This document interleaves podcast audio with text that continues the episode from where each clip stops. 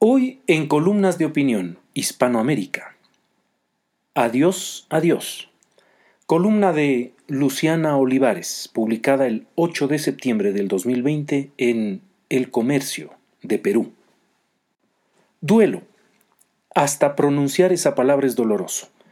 Para vivir un duelo no hay necesidad de que alguien muy querido muera, como lamentablemente les está sucediendo a muchas personas en esta situación de pandemia puedes también sentir que algo dentro tuyo se murió, se acabó, se rompió y no encuentras la forma de juntar los pedacitos. Tengo que confesar que en distintas etapas de mi vida yo me sentí así, por relaciones fallidas, algunas más importantes que otras, pero cuando aún no has comprendido que la simetría de tu vida no depende de buscar tu par, no eres capaz de activar tu escala y todo o todos parecen tener la misma dimensión. Lo otro que puede pasarte es que entiendas mal el concepto de rey muerto, rey puesto, porque resulta que el rey no estaba muerto, sino que andaba de parranda, pululando en tus recuerdos como un zombi que no te deja comenzar de nuevo. Mi mayor duelo amoroso fue asimilar mi segundo divorcio, esta vez ya teniendo una niña de tres años a la que quería darle todo, pero no lo más importante, a sus papás unidos asumir mis divorcios no como un prontuario para tomarme foto y declararme una persona condenada en términos amorosos, sino como un... Fue todo un duelo de más de una década. Pero mi duelo más importante fue entender, por más extraño que parezca, que el papá de Fer moría como mi esposo, pero renacía como el mejor de mis amigos. Juntos descubrimos que mi hija sí podía tener a sus papás unidos, solo que en una presentación distinta.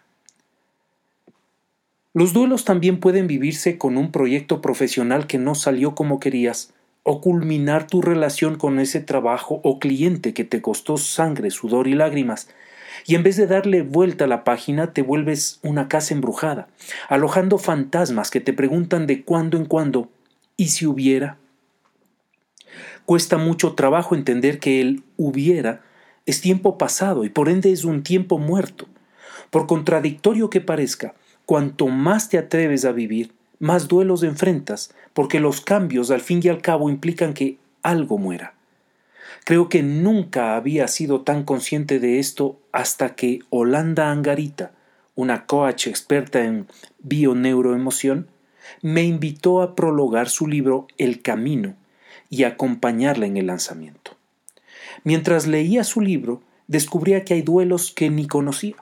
Por ejemplo, por la pérdida de juventud, temas de peso o mudanzas, y por supuesto, todo lo que estamos perdiendo con respecto a la vida que conocíamos antes de la pandemia. Todos estamos siendo impactados, en menor o mayor medida, en nuestra salud, economía, estabilidad emocional, confianza, relaciones interpersonales, de trabajo, de salud, sexual y la lista podría ser inagotable. Holanda hace una reflexión interesante acerca de ver esta pérdida como una oportunidad de despertarnos de este modo zombie en el que muchas veces caemos, haciendo las cosas por costumbre o sin realmente valorarlas porque formaban parte del paisaje, para así convertirnos en personas diferentes, mejores y capaces de cambiar el mundo hacia un mejor destino. El COVID-19 nos tiene en una situación de duelo constante y por eso es tan importante ser capaces de desarrollar las herramientas correctas para enfrentarlo. Creo que la mayoría de personas somos autodidactas en cuanto a duelos se refiere, pero cuánto habría querido ser más consciente de estas herramientas ante tantos entierros mal hechos e improvisados que tuve en la vida.